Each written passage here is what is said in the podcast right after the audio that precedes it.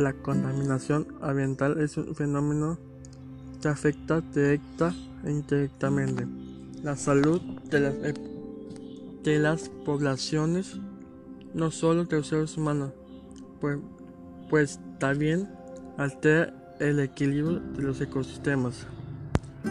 Cuanto en un ecosistema hay presencia de sustancias que tienen efectos negativos o no deseados. Hablamos de contaminantes si estos contaminantes mantienen en condiciones anormales el hábitat de las especies pueden causar consecuencias terribles. La, la contaminación mental es un fenómeno que afecta directa e indirectamente la salud de las poblaciones, no solo de seres humanos, pues también altera el equilibrio de los ecosistemas.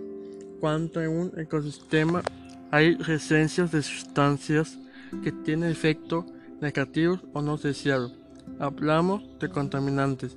Si estos contaminantes se mantienen en condiciones anormales, el hábitat de las especies pueden causar consecuencias terribles.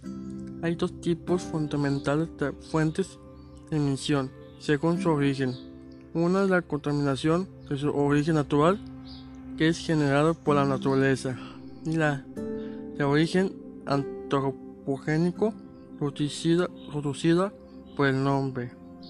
De estas últimas, la mayoría proviene de la vía industrial de transporte y domésticas. thank you